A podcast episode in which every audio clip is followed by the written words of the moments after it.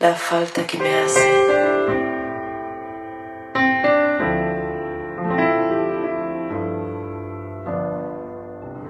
Esto es para la falta que me hace.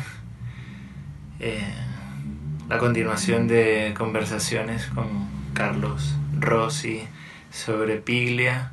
La propuesta me encuentra in itinere en La Plata, en donde tengo entendido que Piglia estudió, paseó y también ocupó bares con escritura, lectura, pero con conversaciones. Em, Piglia lo encuentro, a Piglia lo encuentro con, un, con una sugerencia de un iniciado en Piglia que sabía que yo estaba enroscado trabajando con un chico para el cual era de una necesidad imperante la construcción eh, del pueblo en el que vivía en una especie de maqueta para poder armar su propio cuerpo. Y la referencia era a la ciudad ausente en donde supuestamente había un relato de un personaje que vivía en un apartamento y en donde construía una réplica de la ciudad de Buenos Aires, eh, infinita. Al final no estaba ahí, pero eh, yo seguí dando vueltas sobre eh, la posibilidad de acercarme a leer La ciudad ausente sin poder hacerlo nunca. ¿Quién sabe por qué? ¿Qué es lo que está detrás del momento en el que uno puede por fin acceder a una lectura, a una lectura sobre la que he estado girando largo tiempo, quién sabe qué es lo que permite que uno pueda acceder a una lectura. Yo no lo sé en ese momento exactamente, pero puedo finalmente ir a la librería, comprar La ciudad ausente y encontrar el relato de la nena.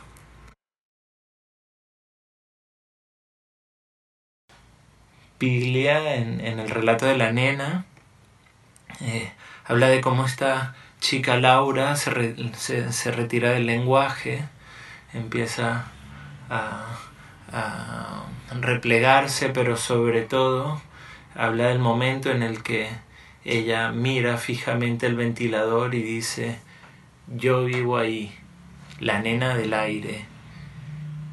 Y empieza a decir cómo eh, sustituye la palabra azúcar por arena, arena blanca, manteca por barro suave, agua por aire húmedo, etc. Y yo me quedo dando vueltas, ¿dónde lo he leído? ¿Dónde lo he leído? ¿Dónde lo he leído? Ya lo leí, ya lo leí, ¿dónde lo he leído? Y es hasta unos meses después que este impacto, esta especie de sensación inquietante, eh, es resuelta eh, encontrándome con el mismo párrafo en un libro que sí que había leído de Bettelheim, el expediente clínico de Joey, el niño máquina, en el que Bettelheim narra cómo los padres explican que, el chico eh, está muy interesado en las hélices de los aviones y, empieza a retirarse del lenguaje y, y a sustituir la palabra azúcar por arena, etcétera, etcétera el mismo párrafo con el que Piglia eh, hizo unas pocas torsiones y convirtió eh, el relato de la nena en, en, un, en, una revisitación de un expediente clínico muy importante.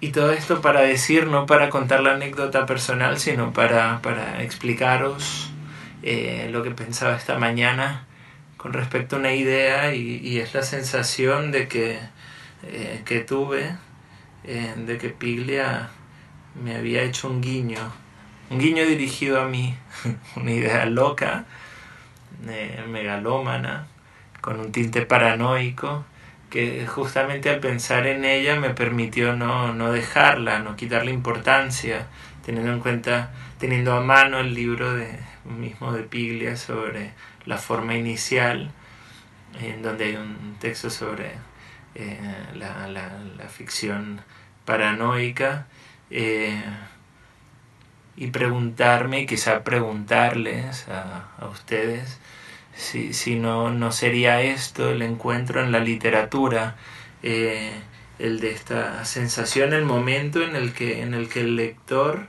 eh, se encuentra con el guiño del escritor que va dirigido solo a él, ¿no? Momento en el que se borra la barrera entre la ficción y la realidad, la, la, la separación entre el lector y el escritor y la recuperación del pasaje de la literatura a la forma inicial de la conversación. Esto para mí es la experiencia del encuentro con Piglia. La falta que me hace